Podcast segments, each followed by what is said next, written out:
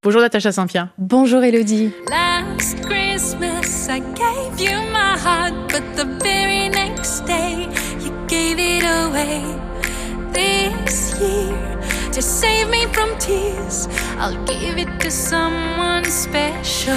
Vous êtes l'une des chanteuses euh, à voix québécoise les plus emblématiques portées par le public français depuis euh, vos débuts chez nous. Aujourd'hui, euh, vous avez déjà vendu 5 millions d'albums à travers le monde, cumulé plus de 470 millions de vues sur YouTube. Vous êtes yogi, professeur de yoga et de chant mantra. Le point de rencontre avec le public français reste la comédie musicale Notre-Dame de Paris. Vous étiez Fleur de Lys, c'est en 99. Et puis il y a eu votre participation à l'Eurovision. Vous avez terminé quatrième avec Je n'ai que mon âme, une longue collaboration avec Pascal Obispo, une victoire de la musique en 2003. L'artiste Grégoire qui vous accompagnait sur le projet euh, Thérèse Vivre d'amour. Impossible de ne pas citer non plus votre album euh, pour la jeunesse, l'alphabet des animaux, qui marquait l'arrivée de votre petit garçon, qui est sans doute votre plus grande histoire d'amour d'ailleurs. Et puis euh, votre album autour de Thérèse de Lisieux ou votre tour de chant Jeanne, qui retrace le parcours de Sainte Jeanne d'Arc. Aujourd'hui, vous sortez votre nouvel album Christmas Songs, composé de 11 titres, 11 reprises d'incontournables de Noël. Alors on y retrouve évidemment toutes les chansons qui nous marquent. Hein. Je pense à Oh Happy Day, qui est votre premier single. Il y a également euh, Douce Nuit, Mon Beau Sapin, Vive le Vent, Petit Papa Noël. Et avec The Tenor, Last Christmas. Comment est née l'envie de créer cet album, Natacha? Parce que je sais que c'est une envie qui date quand même et qui remonte euh, d'assez loin. C'est vrai, ça fait très longtemps que j'avais envie de faire un album de Noël et on me disait toujours oui, mais en France, on n'écoute pas euh, de chansons de Noël tant que ça. Les Français n'ont pas l'utilité d'albums de Noël. Et à force de me le faire dire, j'ai fini par le croire. Et il y a très récemment, le directeur de mon label chez Warner qui m'a dit Natacha, est-ce que tu as envie de faire un album de Noël? Tellement on m'avait dit non, je pensais que c'était une blague. Il m'a dit j'ai fait la liste des chansons les plus écoutées par les gens en période de Noël. Voici la liste. Est-ce qu'il y a des choses qui te plaisent? Évidemment qu'il y avait des choses qui me plaisent. Et je me suis dit, en fait, Peut-être que les Français n'écoutent pas d'albums de Noël quand on fait des albums trop contines en fait, avec Vive le vent que votre enfant va vous chanter pendant toute la période de Noël et que vous avez peut-être pas nécessairement envie de réentendre sur un album. Mais il y a des chansons qui nous mettent dans l'ambiance pour décorer le sapin, pour cuisiner, qui elles sont présentes aussi sur cet album. C'est vrai qu'aux États-Unis, c'est une institution. Hein. On pense à Maria Carey, on pense même à Céline Dion, mais dans la peau d'une américaine. Euh, on pense à Michael Bublé. Euh, est-ce que c'est la même chose au, Nouveau-Brunswick Au Canada, c'est tout à fait la même chose. Tous les artistes francophones au Canada ont leur album de Noël, et chaque année, on revient avec ces, ces chansons de Noël. Et de plus en plus, ce qui se fait, c'est composer des nouvelles chansons autour de la période de Noël, écrire des nouvelles chansons qui parlent de Noël. Donc il y a de la musique de Noël qui est euh, écoutée beaucoup au Canada.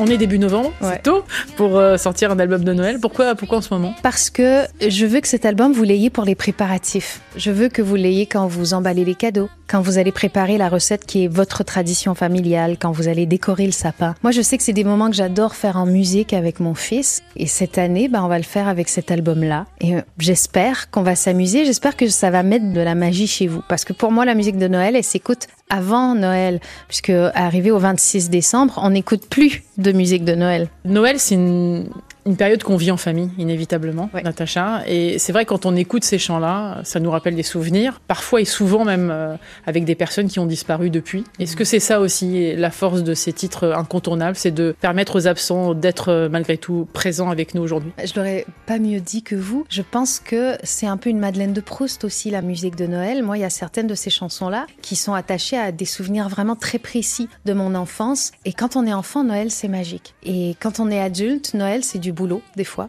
Donc de pouvoir ramener un peu de magie dans nos vies d'adultes, ça fait du bien. Ça représente quoi Noël pour vous alors? Quels sont les souvenirs qui vous reviennent à l'esprit euh? Noël, ça représente les, réunions de famille avec tous les cousins cousines parce que j'ai énormément de cousins de cousines. Pour nous, Noël, c'était l'occasion d'être ensemble. Il y avait deux maisons côte à côte, celle de mon oncle et celle de ma grand-mère, et souvent on se retrouvait tous les jeunes dans une maison et les adultes dans l'autre, et on avait un peu la paix les, jeunes, et on, faisait euh, Noël, on dansait, on chantait, on faisait du bruit sans que personne nous fasse cet album nous permet donc de replonger en enfance. Euh, vous avez démarré très jeune, justement, Natacha. Vos premières euh, apparitions sur scène, euh, elles datent d'il y a quelques années maintenant. Vous avez 8 ans, vous étiez vraiment très très jeune. À 14 ans, vous sortiez votre premier album. Est-ce que vous n'avez pas grandi trop vite? Probablement. J'ai eu une enfance différente de celle de mes amis de l'école. mais je m'en suis pas aperçue tout de suite. J'ai souvent évolué dans des milieux où il y avait beaucoup d'adultes, mais en même temps, je m'y sentais bien. Et j'avais pas conscience de faire quelque chose qui pouvait devenir mon métier parce que j'avais pas l'intention de faire chanteuse comme métier. Pour moi, c'est la même chose que si j'étais allée faire des compètes de patinage artistique ou de GRS. En même temps, euh, il y avait le piano à côté, la danse. Ouais. À quel moment vous avez pris conscience que la musique, ça allait être votre vie? Tard, après mourir demain. Après cette chanson-là, j'ai décidé d'arrêter ce métier que je trouvais trop futile et je rêvais de devenir infirmière, ce qui était ma première passion et c'est ce que je voulais faire à la base. Et euh, j'ai pris une année pour euh, tout mettre à plat, pour réfléchir, pour me poser des questions. Et pendant cette année-là, j'ai pas fait de musique, j'ai pas côtoyé de musiciens, j'ai été euh, une fille, point.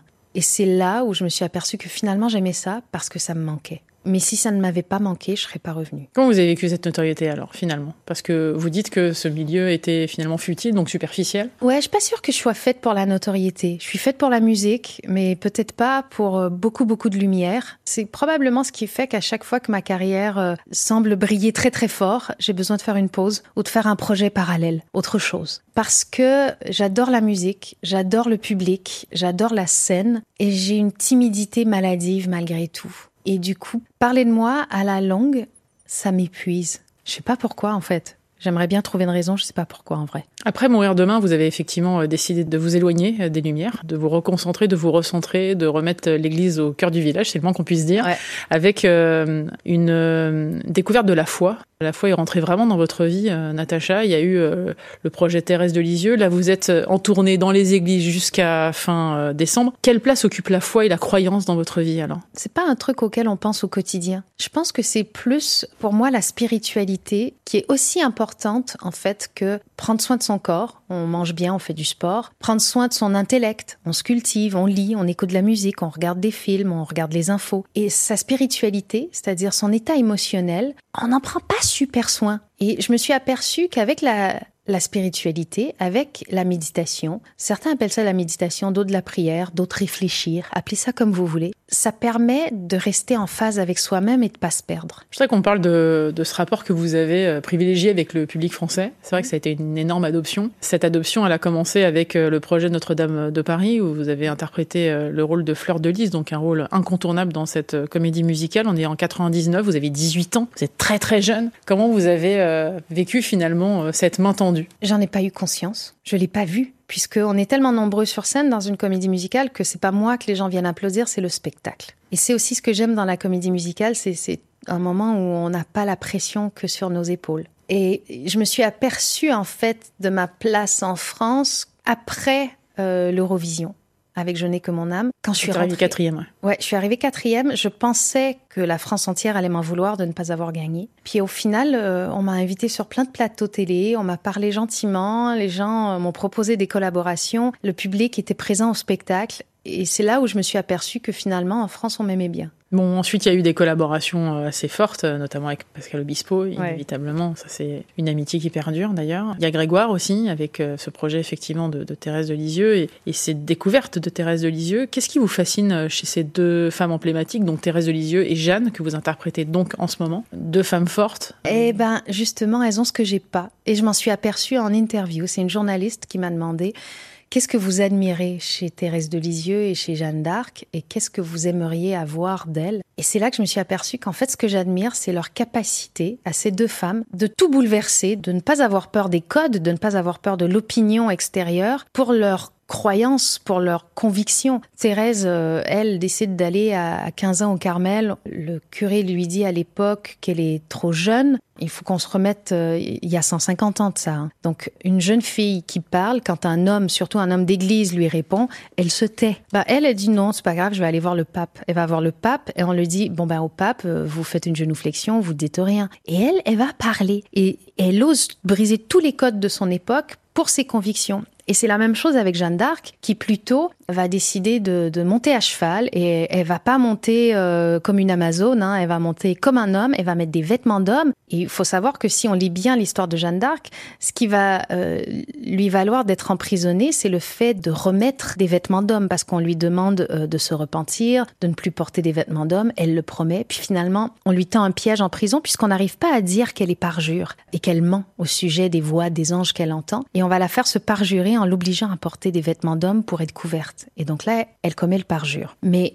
c'est des femmes qui vont aller au bout de leurs convictions sans jamais avoir peur. Et moi, j'adorerais être comme ça. Mais peut-être que c'est mon côté canadien, peut-être que ça vient de ma famille. J'écoute les règles même quand elles me plaisent pas. Qu'est-ce qui vous fait peur alors? Qu'est-ce qui me fait peur? Oui, parce que vous... De déplaire sûrement. Je pense que quand on, on, aime se conformer au moule, comme je l'ai fait, comme je le fais encore, euh, peut-être moins maintenant que je suis plus vieille, mais comme je le fais encore, on a probablement peur de déplaire. Je voudrais que, que vous me racontiez euh, cette aventure-là, dans les églises, hein, cette tournée dans les églises. Une église euh, est habitée par une histoire. Les pierres, d'ailleurs, retranscrivent cette histoire, les statues, ouais. les voûtes, le bois, enfin tout, tout ce qui est effectivement, même la charpente. C'est un lieu qui est particulier, une église. Vous aviez besoin de ça, Natacha, pour vous recentrer, pour revenir à Je ne le savais pas. Je suis pas allée chanter dans les églises en disant ça va me faire du bien. Je suis allée chanter dans les églises avec la première tournée euh, avec Vivre d'amour, album fait par Grégoire, où je découvre euh, Sainte Thérèse de Lisieux, je ne la connaissais même pas. Je chante dans les églises, je trouve ça bien. Déjà d'un point de vue acoustique et tout ça, c'est génial. Et je retourne à, entre guillemets, ma vie d'avant, ma vraie vie, et je vais en salle de spectacle. Et là, j'ai l'impression qu'il me manque un truc, mais je sais pas quoi.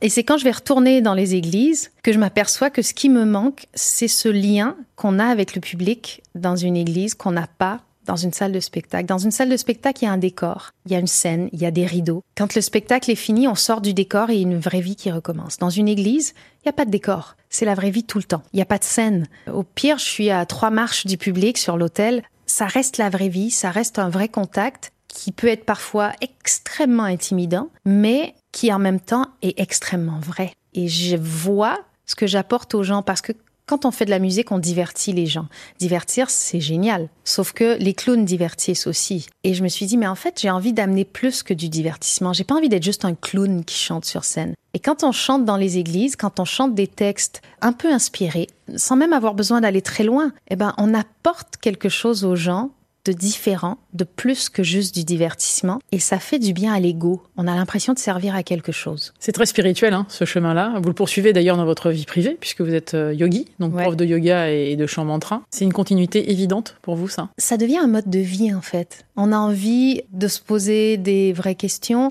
de moins s'attarder sur euh, ce qui n'a pas d'importance. La vie va tellement vite et on perd tellement de temps à faire semblant que être dans le moment présent et vivre pour vrai, ça vaut la peine pour tout le monde en fait, hein, que vous soyez athée, croyant ou ce que vous voulez. On n'a pas besoin d'avoir une grande foi pour se connecter dans la vraie vie, en fait, être dans le moment présent. Il y a une petite tête blonde qui a révolutionné votre vie, ouais. Vicente. C'est assez drôle d'ailleurs de vous suivre sur les réseaux sociaux parce qu'on sent cet attachement et cette fusion. Il a changé votre regard sur la vie? Il a changé euh, ma façon d'être. J'étais beaucoup plus mécanique, beaucoup plus froide avant de le connaître et beaucoup dans le contrôle. Et mon fils est né avec une cardiopathie congénitale. Et ça, c'est un des moments dans ma vie où j'ai vraiment perdu le contrôle. Il a été opéré. Hein. Ouais. ouais, parce que je n'allais pas pouvoir l'opérer moi-même. Je pouvais pas contrôler tout ça.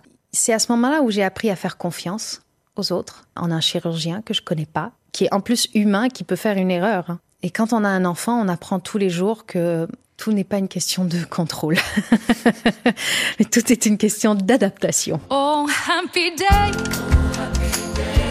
Oh, happy day when Jesus won. Oh, when he won. When Jesus won, he washed my sins away. Dans cet album Christmas Song, on est, il y a 120 choristes sur Happy Day ouais. qui sont derrière vous. C'est vrai que c'est le gospel, c'est la musique de l'âme. Oui. Encore une fois, finalement, il y a un vrai lien avec ce travail et cette quête. Il y a un vrai lien. En fait, j'ai l'impression que quand on est en adéquation avec euh, nos goûts, quand on fait pas de la musique en se disant en studio, qu'est-ce que je vais bien pouvoir faire qui serait un tube? Là, j'ai l'impression en tout cas que quand notre, notre base c'est ça, on part mal.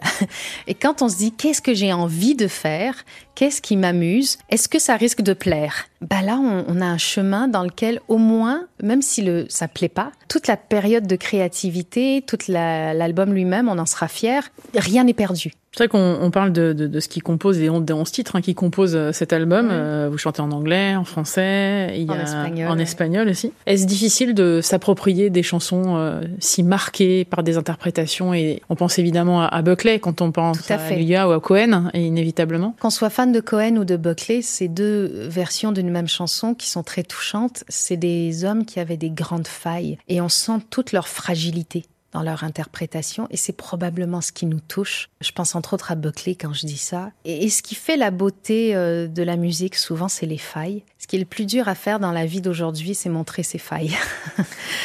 Donc, quand on est en studio, faut accepter euh, de pas être parfait. En plus, dans ce milieu, on glorifie tellement le succès, la réussite, que montrer les erreurs, montrer les faiblesses, c'est mal vu. C'est dans notre société. Sauf que c'est à travers nos, erreurs et nos faiblesses, celles que je n'avoue qu'à demi-mot, pour revenir sur une chanson, que finalement, on grandit et qu'on arrive à toucher les gens. Parce que les gens, ce qu'ils veulent voir, c'est pas des gens parfaits. Ça saoule les gens parfaits. Ça nous renvoie à, nos failles, à nos faiblesses et au fait de se sentir pas assez. Et moi, j'ai envie de proposer aux gens des choses dans lesquelles ils vont se sentir euh, libre d'être euh, normal. Merci beaucoup Natacha Saint-Pierre d'être passée dans le monde d'Elodie sur France Info. Ça s'appelle Christmas Songs, une belle revisite de 11 titres qui nous touchent, qui nous parlent, qui ravivent des souvenirs et qui font du bien. Merci beaucoup. C'est gentil, merci. I heard there was a sacred chord that David played and it pleased the Lord, but you don't really care for music, do you?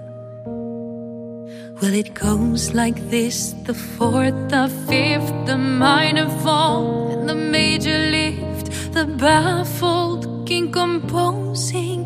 Hallelujah, Hallelujah, Hallelujah, Hallelujah, Hallelujah.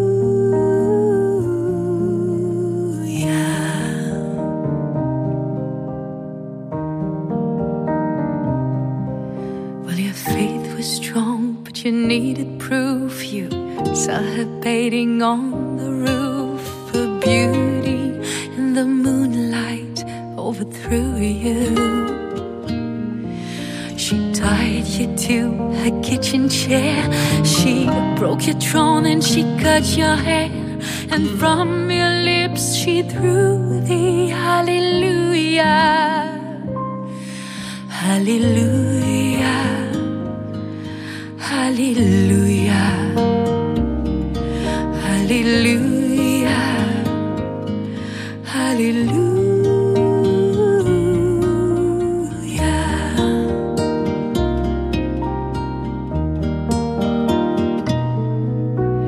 Baby, I've been here before.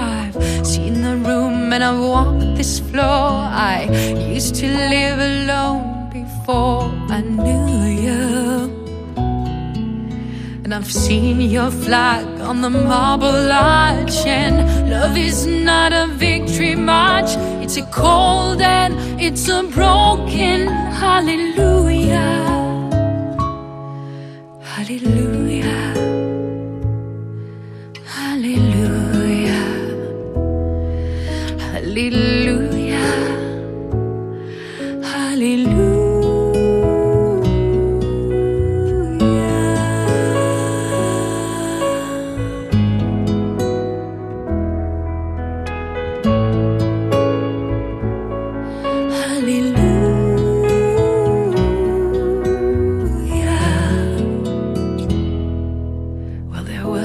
time when you let me know what's really going on below. But now you never show that to me, do you?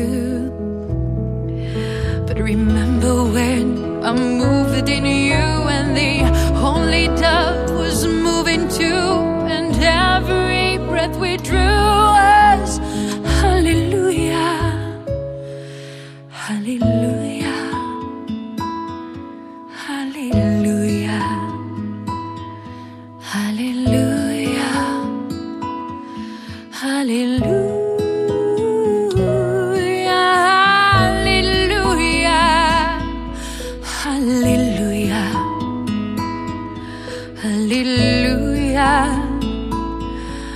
Hallelujah.